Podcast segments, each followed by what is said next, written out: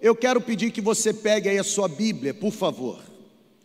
Livro de Apocalipse, capítulo 2, eu vou ler do versículo 1 ao versículo 7. Nós estamos, enquanto time pastoral, orientando você para que você, ao longo desse mês de dezembro, reserve no seu orçamento uma oferta de amor ou uma oferta de gratidão e com o seu coração disposto, faça a entrega dessa oferta não apenas ao longo do mês, mas principalmente na semana da virada, demonstrando a gratidão do meu e do seu coração pela provisão e pelo cuidado do Senhor ao longo do ano de 2020. Então você poderá fazer isso não apenas ao longo do mês, mas nós estamos sugerindo que na semana da virada você possa expressar a sua gratidão ao Senhor, tá bom? Eu quero ler esse texto de Apocalipse 2, versículo 1 ao versículo 7.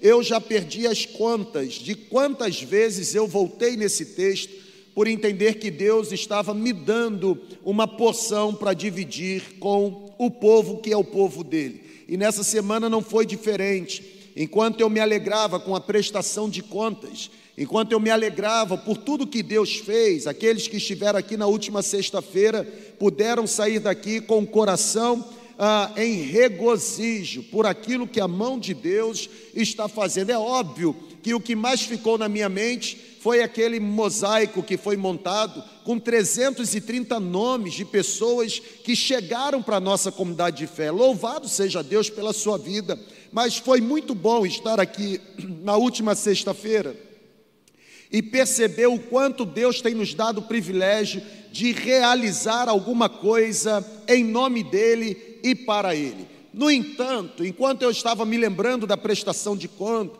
e celebrando ao Senhor porque nós fizemos tantas coisas, ah, veio uma palavra no meu coração. E a palavra é exatamente o tema daquilo que eu quero compartilhar com você agora. E a palavra que Deus me deu foi: a devoção deve preceder o dever, ou seja, a devoção deve anteceder o serviço que realizamos no reino de Deus. Por isso eu quero voltar nesse texto e a partir desse texto compartilhar com você apenas uma lição que Deus me entregou. Vamos ao texto, a Bíblia diz assim: Ao anjo da igreja em Éfeso, escreva: Estas são as palavras daquele que tem as sete estrelas em sua mão direita e anda entre os sete candelabros de ouro. Diz o Senhor: Conheço as suas obras, o seu trabalho árduo. Conheço a sua perseverança, sei que você não pode tolerar homens maus Sei o quanto você é diligente, colocando à prova aqueles que se dizem apóstolos, mas não são. Descobriu que eles eram verdadeiros impostores. Vocês têm perseverado e suportado sofrimentos por causa do meu nome. Vocês não têm desfalecido. Contra vocês, porém, tenho isto: você abandonou o seu primeiro amor. Lembre-se de onde caiu, arrependa-se e volte a praticar as obras que você praticava no princípio. Porque se você não se arrepender, virei a você e tirarei o seu candelabro do lugar dele. Porém, há uma coisa em seu favor: você odeia as práticas dos nicolaítas, aqueles que se utilizam de agressão à prática sexual vocês odeiam como eu também as odeio.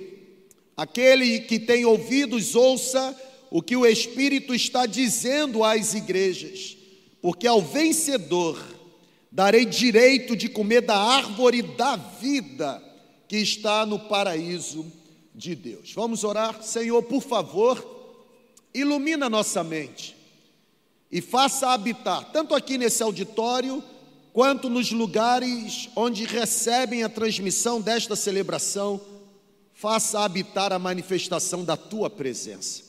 Queremos mais do Senhor. Fale conosco. É a nossa oração em nome de Jesus. Amém. Você pode reagir aí? É, você está fraco, hein? Domingo hoje foi sem comida para você? Amém ou não amém, gente? Amém. A devoção deve preceder o dever, ou a devoção deve preceder o serviço. A minha adoração a Deus deve estar acima daquilo que eu realizo para Deus. É exatamente essa porção que Deus começou a ministrar em mim, quando eu me alegrava com tudo aquilo que Ele mesmo nos permitiu realizar ao longo do ano, enquanto comunidade de fé. É nesse texto, é nesse texto que está a primeira mensagem entregue por Jesus às sete igrejas da Ásia Menor. É nesse texto que a gente encontra Jesus falando para uma igreja, a igreja dos Efésios ou a igreja de Éfeso.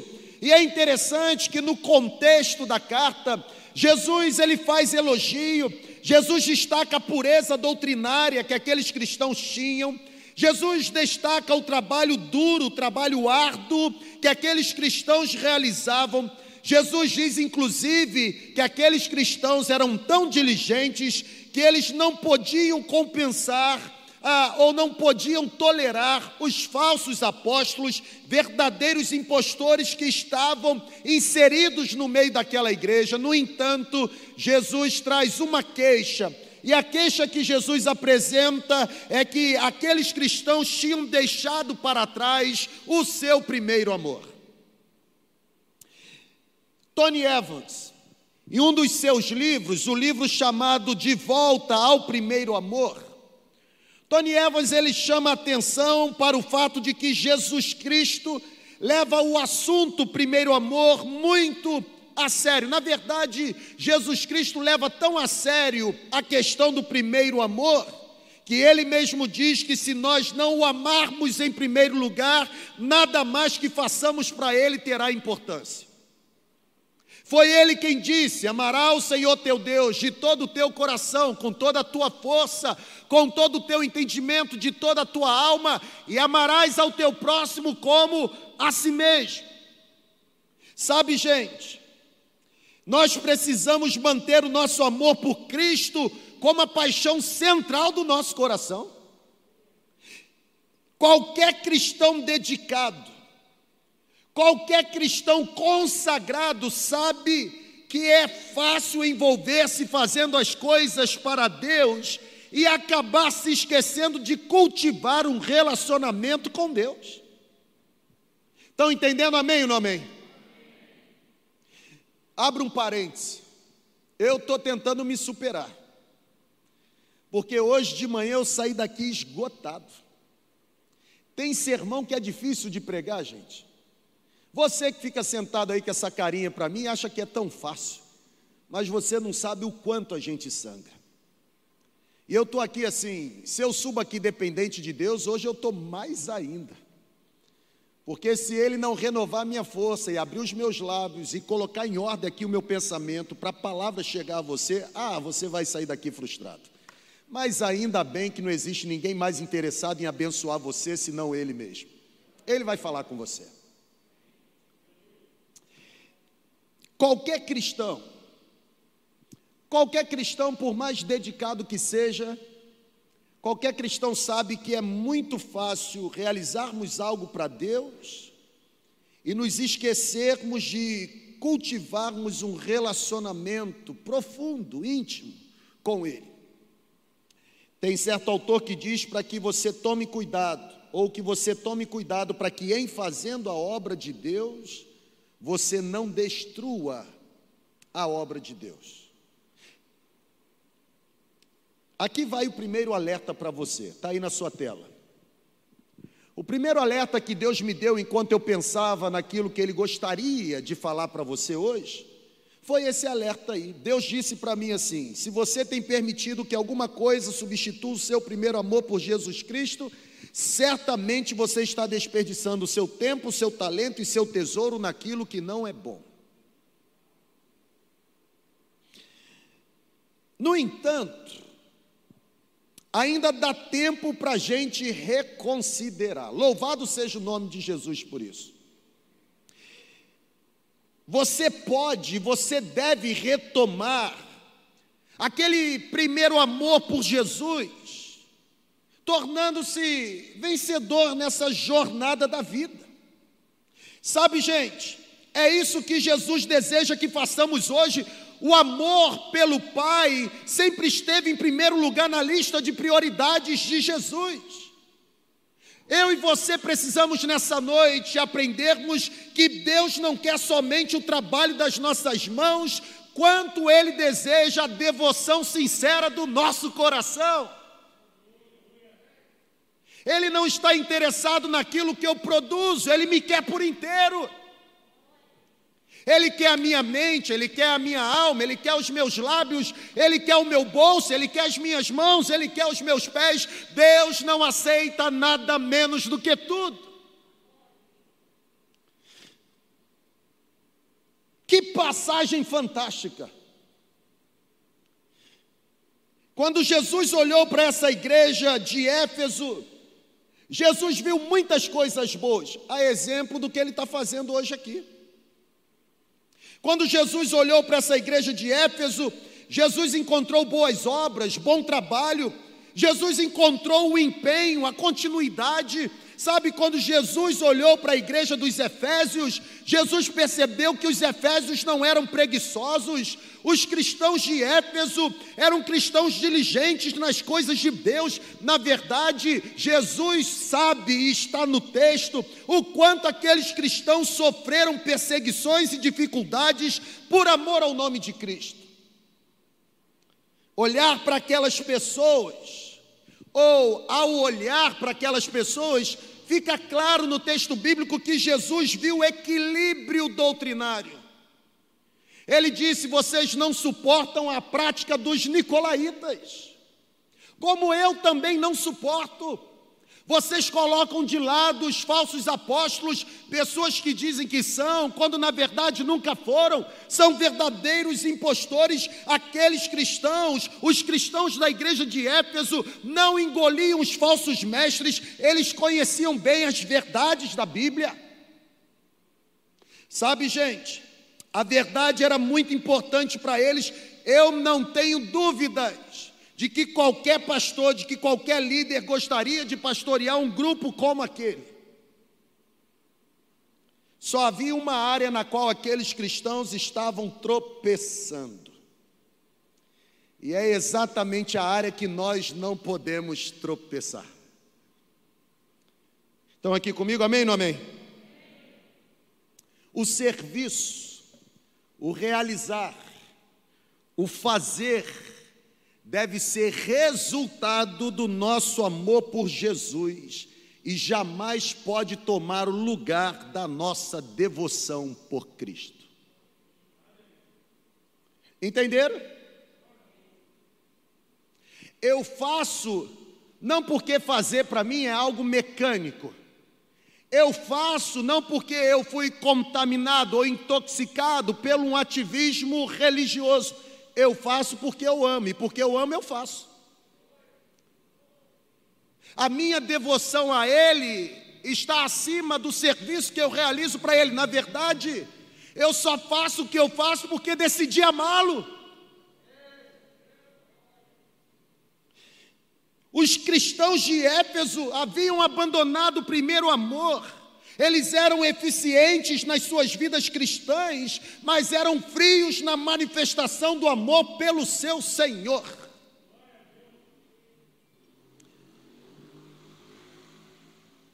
Tem alguém me ligando? Não é você, não, né?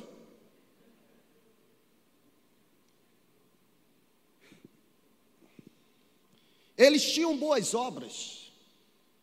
A expressão que aparece no texto, quando Jesus fala, Eu conheço o seu trabalho ou o seu labor. Versículo 2: Conheço as suas obras, o seu trabalho árduo.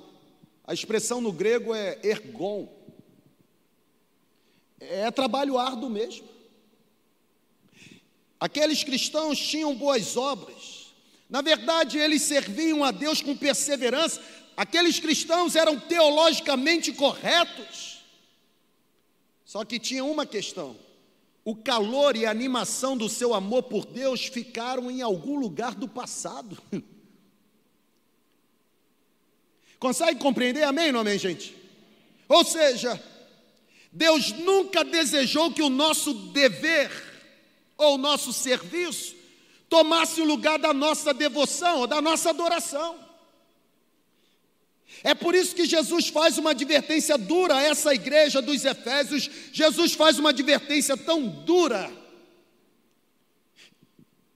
que temos perceber o que está em risco se não recolocarmos Deus no lugar adequado da nossa vida. Jesus diz o seguinte: se vocês não se arrependerem, eu virei e eu removerei, tirarei o seu candelabro do lugar dele. Eu não quero perder a oportunidade que eu recebi. E espero que você também não queira. Porque o que vai manter você onde você está não é o serviço que você realiza, mas é a devoção que você manifesta. Porque fazer o que você faz, tem gente que faz melhor do que você, mas nunca estará onde você está. Porque os olhos do Senhor enxergam devoção e não produção. Até porque é uma igreja, não é uma empresa. Consegue entender? A devoção precede o serviço. É óbvio que é bom produzir e temos que produzir, porque a Bíblia diz que aquele que está nele dá muitos frutos. No entanto, só dá muitos frutos quem antes está nele. O amor por ele vem antes da produção para ele. E a pergunta que está indo para a sua célula essa semana é exatamente essa: o que retira ou o que apaga o que rouba de nós o primeiro amor? O Espírito Santo só me deu uma resposta.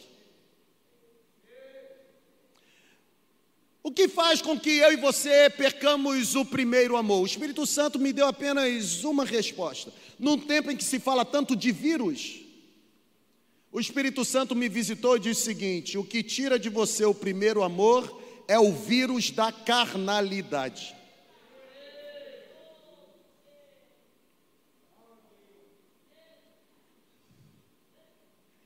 Sabe por quê, gente? Existe um tipo de ladrão de amor que se chama carnalidade.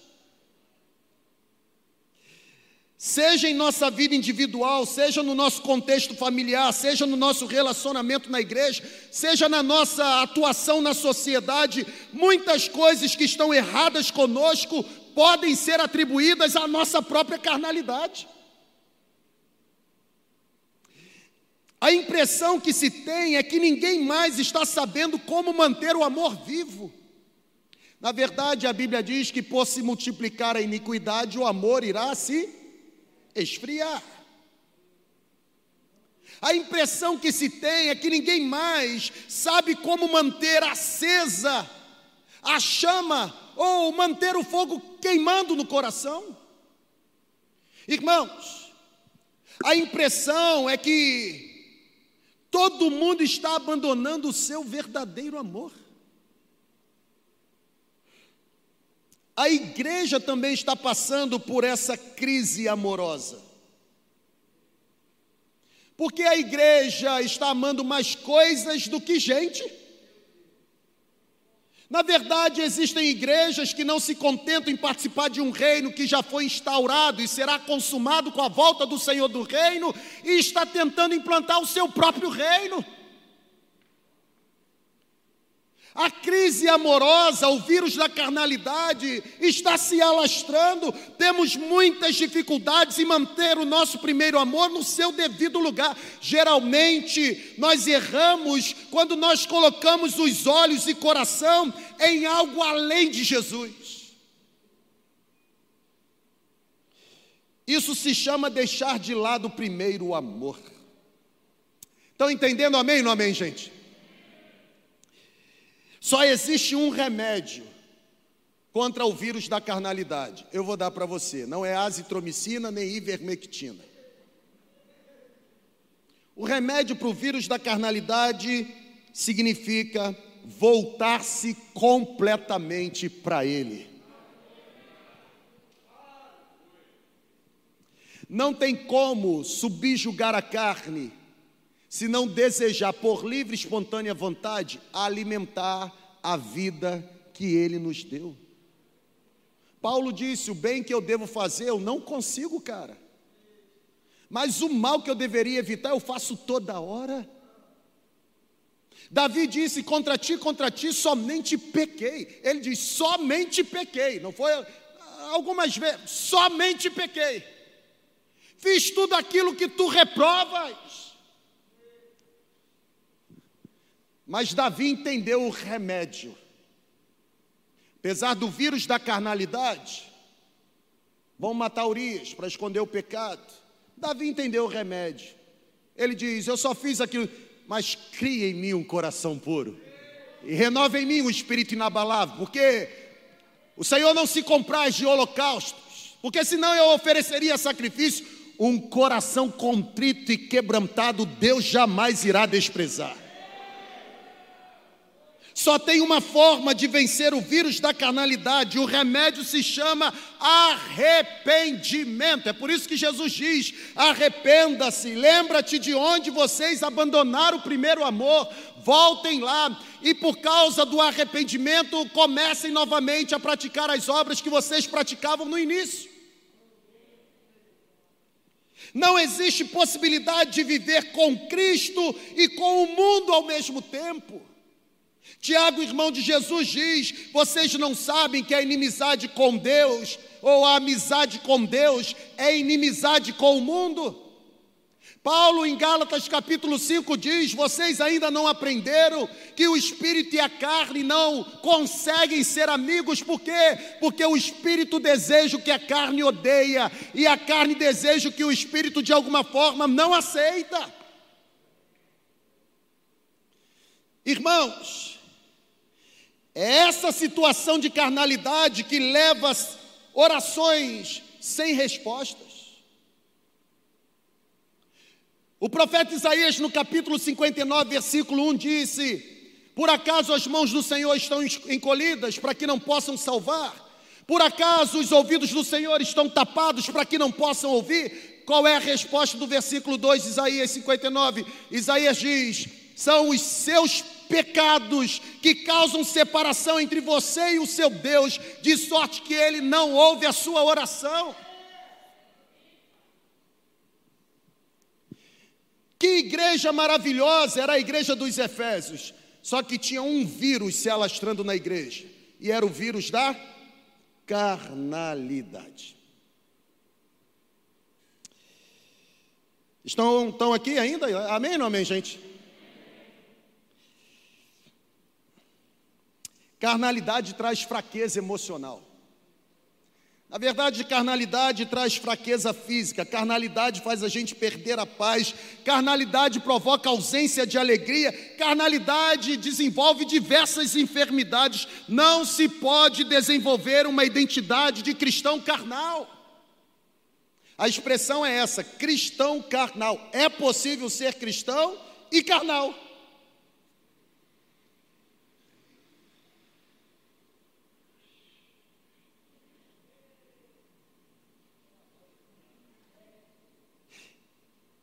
Você sabe o que significa um cristão carnal?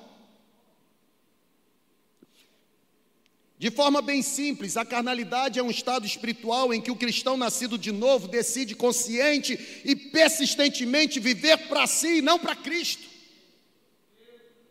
Com os lábios ele confessa que Cristo é Senhor, mas com os pés ele caminha para os seus próprios projetos. Gente, o cristão carnal é alguém que, apesar de ter tido sua experiência de fé com Cristo, continua controlado pelos seus impulsos da carne. 1 Pedro capítulo 1, o apóstolo diz: vocês não podem continuar sendo controlados pelos prazeres que controlavam vocês anteriormente, mas como é santo aquele que chamou vocês, sejam santos em toda maneira de viver, porque está escrito: sejam santos, porque eu, Senhor, sou santo. Ah, Deus está me pegando aqui, irmão, deve estar pegando você aí também.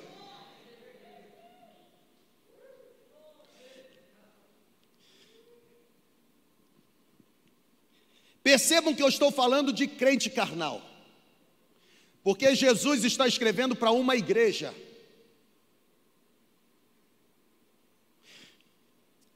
Eu estou falando de cristão carnal.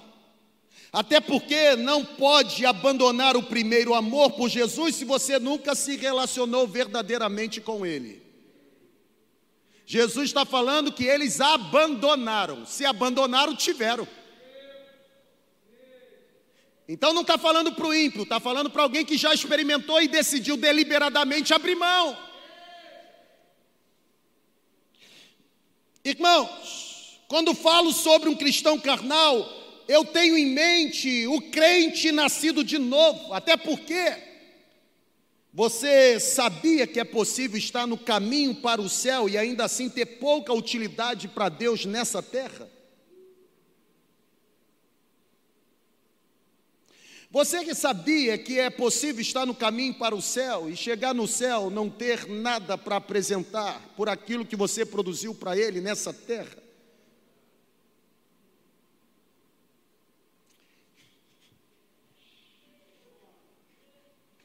Vou começar a dançar aqui. Não, né?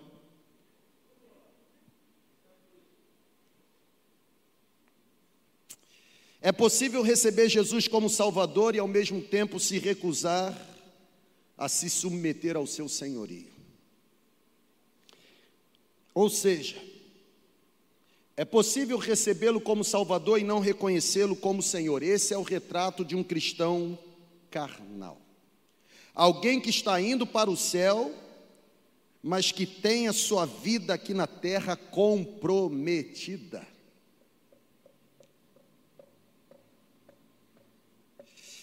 É bem verdade que muitas pessoas pensam que são cristãos carnais, quando na verdade elas nem crentes são. Isso é verdade, né, irmão? Muitos pensam que são desviados, quando nunca estiveram realmente no caminho. Porque o que faz de você um discípulo de Jesus não é levantar a mão numa celebração, é passar por um processo de transformação de dentro para fora. Até porque o encontro com Cristo nos transforma. Se você nunca confiou no Senhor Jesus Cristo como único e suficiente Salvador, o que você precisa fazer é nascer de novo. Você não é um cristão carnal, você é um incrédulo que precisa se render a Jesus Cristo passar pelo processo da transformação operada pelo sacrifício da cruz. Você precisa se arrepender dos seus pecados e confiar o seu destino nas mãos dele, porque foi ele quem morreu na cruz pelos meus e pelos seus pecados. Uma pessoa pode ser cristã e pode ser carnal ao mesmo tempo, essa é a minha tese nessa noite. Até porque fica muito claro quando a gente lê a primeira carta de Paulo aos Coríntios, capítulo 3. Na primeira carta de Paulo aos Coríntios, capítulo 3, versículo 1, Paulo diz assim: Irmãos, não vos pude falar, irmãos, irmãos, ele está falando com quem? Irmãos. Não vos pude falar como a espirituais, mas sim como a carnais, como meninos em Cristo. Observe que Paulo se referiu às pessoas como irmãos, como pessoas estando em Cristo.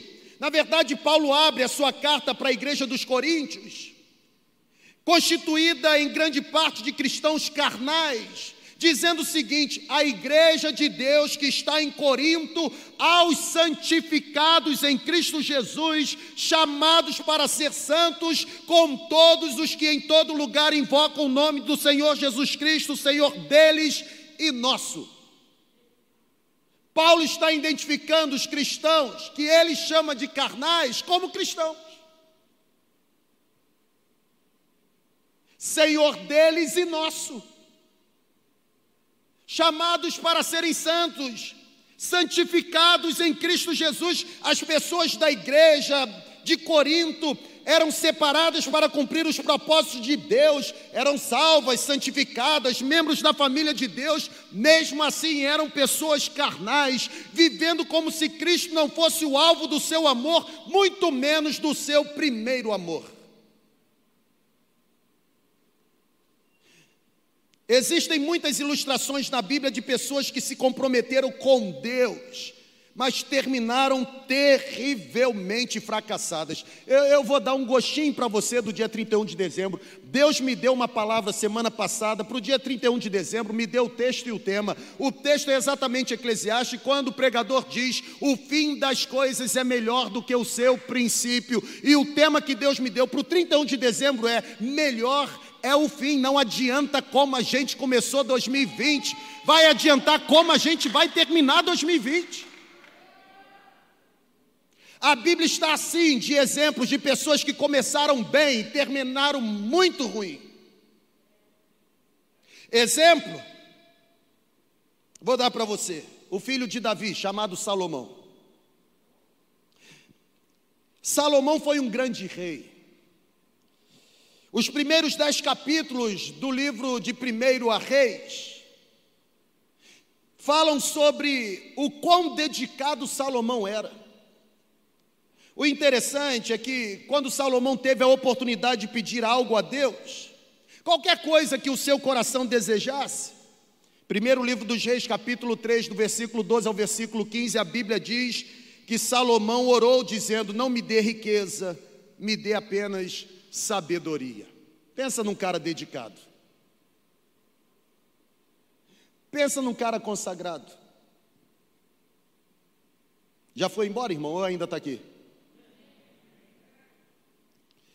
Existem poucas orações na Bíblia tão grandiosas como a oração que Salomão fez quando da dedicação do templo.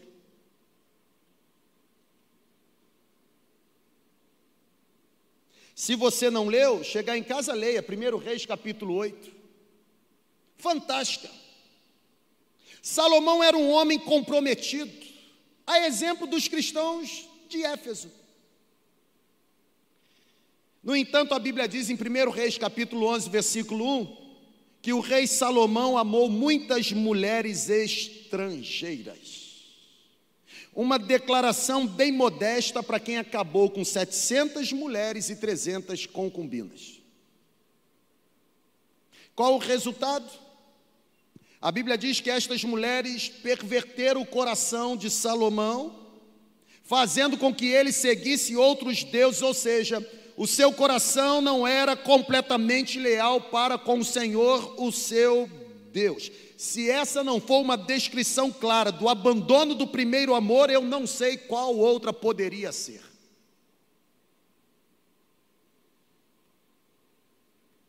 Estão entendendo, amém ou não amém? Não é de admirar que quando Salomão escreveu o livro de Eclesiastes, o seu tema fosse o vazio da vida, vaidade das vaidades, tudo é vaidade. Quando Salomão deixou o seu primeiro amor e entrou numa vida de carnalidade, Salomão só poderia falar sobre a falta de significado da vida fora de um relacionamento dinâmico com Deus, irmão. Não tem relacionamento profundo, íntimo, saudável, com substância com Deus no terreno da carnalidade.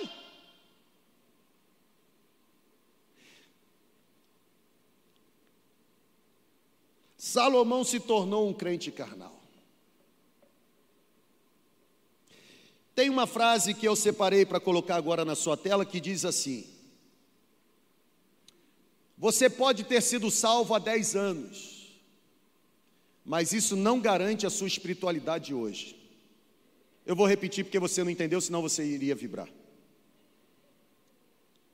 Ou então você já morreu mesmo, né, irmão? O Espírito já amassou você, já. Salomão foi um excelente rei. Os cristãos de Éfeso eram excelentes cristãos. Talvez você também seja um excelente cristão. Você pode ter sido salvo há 10 anos ou mais, Mas isso não significa dizer que a sua espiritualidade está garantida hoje. Aprenda uma coisa, olha para cá, por favor. A vida cristã é subida. Existe ponto de equilíbrio ou de estabilidade.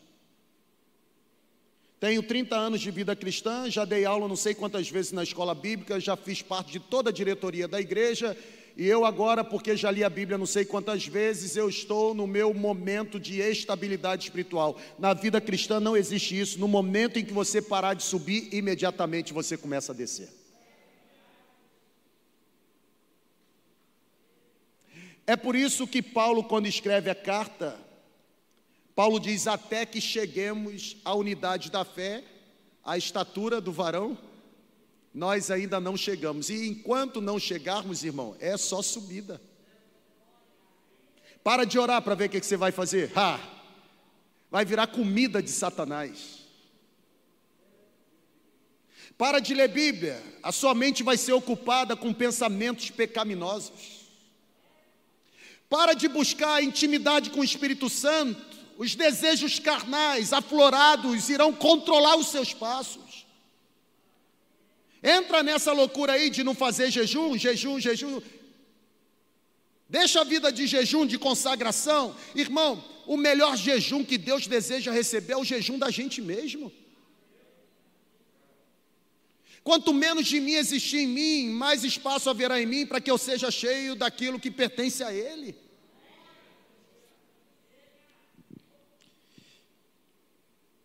Deus lhe deu vida nova, ok. Mas você deve todo dia viver essa vida nova. O maná que você recebeu ontem não serve para hoje. Não tem como sobreviver na aba da fé de alguém. É possível ter sido campeão em sua vida espiritual ontem e se tornar um derrotado na sua vida espiritual hoje. Vou concluir, porque você já está orando para eu parar de falar. Eu já entendi, irmão. Vou concluir. Eu vou concluir dizendo para você o seguinte: ainda que vivamos numa caminhada dinâmica com Deus no dia a dia, é possível que sejamos reprovados nas batalhas da vida. Cuidado. A Bíblia diz que aquele que pensa estar em pé, Tome muito cuidado para que não seja o próximo a cair no abismo.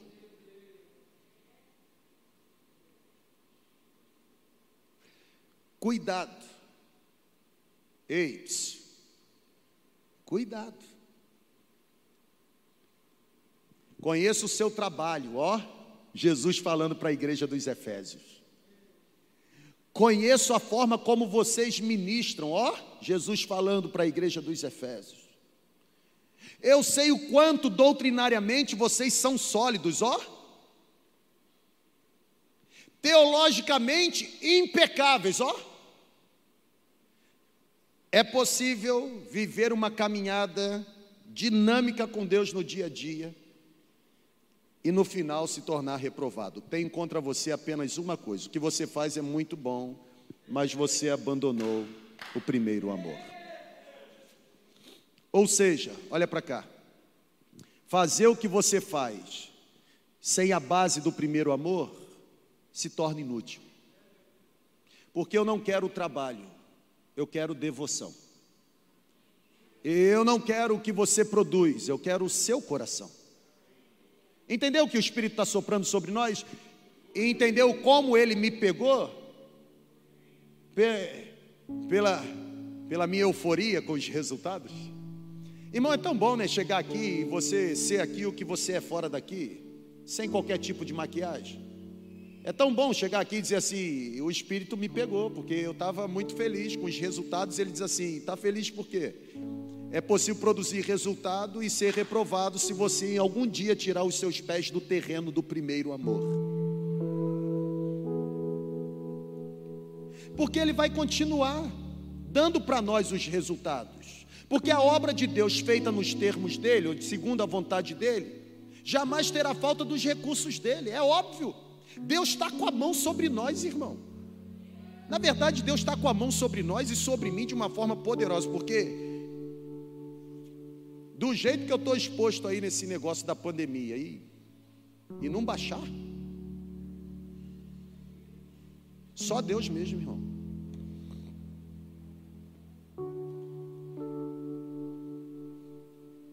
Vocês pastores aí pecaram não, né? Estou brincando.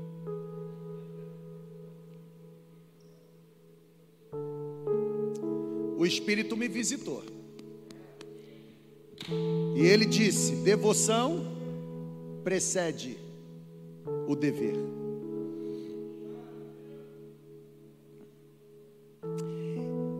Imagine agora, pode ficar aqui, senão eu não paro de falar.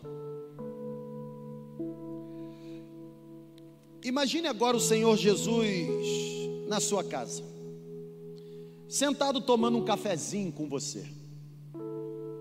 Feche os olhos aí para você imaginar, tanto aqui no presencial quanto no online. Imagine Jesus em sua casa sentado à mesa com você. O que você acha que Jesus diria? O que você acha que Jesus lhe perguntaria? Eu creio que uma das coisas que Jesus iria me perguntar é exatamente o seguinte: Você me ama? Qual a temperatura do seu primeiro amor por mim? Até porque foi essa a pergunta que Jesus fez a Simão Pedro três vezes no café da manhã à beira do lago. Gente, Pedro havia negado Jesus no processo da sua crucificação.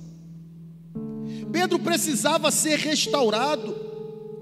Jesus completou a restauração de Pedro, trazendo-o de volta aquilo que realmente era importante. E o que era importante? O amor de Pedro pelo seu mestre. Pedro, tu me amas.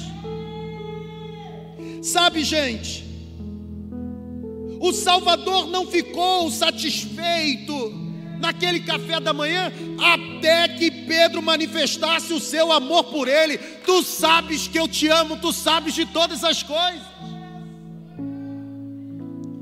Foi só depois da declaração de Pedro, e somente depois da declaração de amor de Pedro, é que Jesus liberou Pedro, dizendo: Apacente as minhas ovelhas. O amor vem antes do exercício da função. É por isso que a igreja de Éfeso está recebendo uma queixa do seu mestre. Muitas vezes trocamos a ordem das coisas. Se a maioria de nós, ó, deixa eu nivelar você comigo. Se a maioria de nós estivesse no lugar de Jesus na beira do lago, a maioria de nós faria perguntas bem diferentes que Jesus fez para Pedro. Se a maioria de nós, se não todos nós, se a maioria estivesse lá no lugar de Jesus, provavelmente a maioria perguntaria se Pedro estava arrependido por ter negado Jesus. Provavelmente a maioria faria com que Pedro confessasse o seu pecado por ter negado Jesus. Provavelmente a maioria esmagaria a cana quebrada, lançando no rosto de Pedro o que Pedro fez contra Jesus. Na verdade, se a maioria estivesse lá no lugar de Jesus, naquele café da manhã à beira do lago com Pedro, a maioria perguntaria se Pedro ainda levaria a sério o fato de ser discípulo de Jesus e se, mesmo depois de tudo, Pedro ainda gostaria de ser membro da sua equipe de trabalho. Porque os nossos olhos estão mais voltados para a produção do que para a devoção. Mas não foi assim que Jesus fez. Jesus não perguntou nenhuma dessas coisas para Pedro. Será que o Senhor Jesus não se preocupava com a condição espiritual de Pedro? Ou será que o Senhor Jesus não se preocupava com o futuro do ministério de Pedro? Óbvio que sim, vamos. Mas Jesus sabia que se o serviço de Pedro não fosse motivado por um intenso amor, isso acabaria sendo uma prática sem paixão. Isso acontece com a gente. Nosso amor por Jesus é tão fundamental que ele mesmo chamou esse amor em Apocalipse 2:4 de nosso primeiro amor. A vida cristã não pode ser vivida de qualquer forma. Na vida cristã não pode existir prática sem paixão. Na vida cristã não pode existir serviço sem devoção. Pregação sem unção, irmão, é mero entretenimento. Porque é possível entreter os ouvintes com uma boa oratória. Só que quando isso acontece, os ouvintes voltam para casa com um sorriso nos lábios, mas continuam com vazio no coração.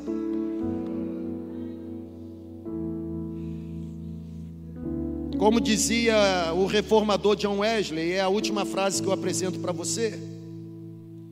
John Wesley, um pregador anglicano, dos maiores avivalistas da história da Inglaterra e da própria Europa. John Wesley dizia: Eu me coloco em chamas e o povo vem para me ver queimar. Na verdade, é esse reformador que diz: ou você coloca fogo no seu sermão, joga o seu sermão no fogo, porque pregação sem unção não serve. Eu não sei qual a temperatura do seu amor por Ele nesse exato momento. Eu vou repetir, você que está aqui no presencial e você que está no online, eu não tenho a mínima noção de qual a temperatura do seu amor por Ele nesse exato momento, mas se em algum momento você abandonou o seu amor por Ele, diz esse detalhe: este é o tempo, está na hora. Se você é exemplo dos Efésios, no serviço perdeu a paixão, o cenário está criado para que você faça o caminho de volta. Tem uma chama acesa.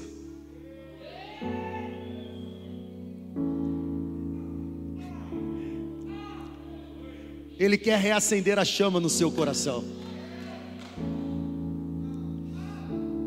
Este é o tempo de você retornar, para que a chama volte a queimar no seu coração. Vamos ficar em pé, irmão. Ah, eu estou com vontade de pular daqui, irmão. Porque se existe uma coisa que eu sou, é apaixonado por Jesus. Eu não faço o que faço pela recompensa material que eu tenho. Eu faço o que faço porque eu sei em quem tenho crido e conheço quem me chamou. Eu não consigo viver sem Ele, na verdade, eu não consigo viver mais do que Ele. Ele é a razão da minha existência. Se não for para dedicar minha vida completamente para Ele, não há razão de eu continuar nessa terra.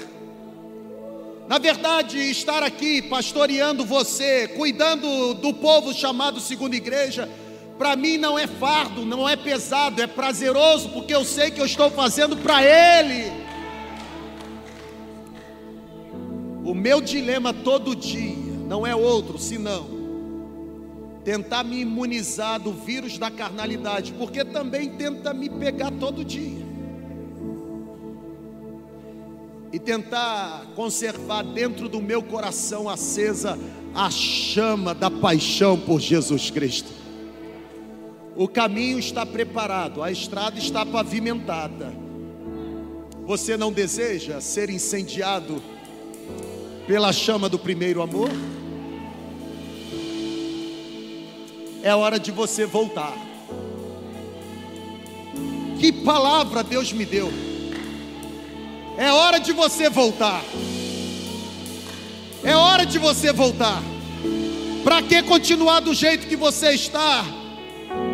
Não existe uma faixa escrito linha de chegada para você atravessar. Tem uma pessoa de braços abertos para te abraçar. Aquele que vencer, darei o direito de comer do fruto da árvore da vida. Oh glória! Aleluia! Deus é bom. Você não quer retornar?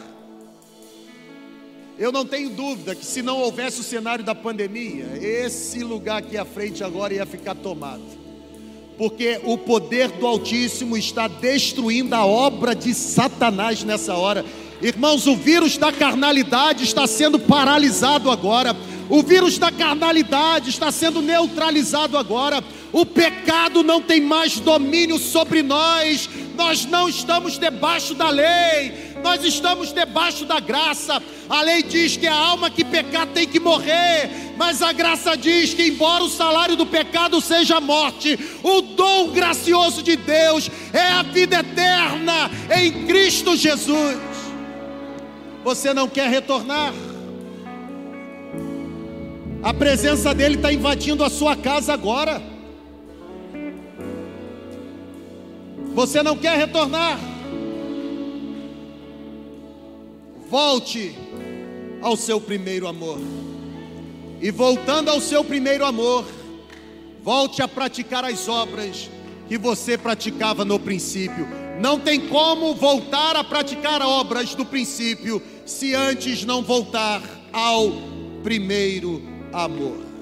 A devoção vem antes da produção.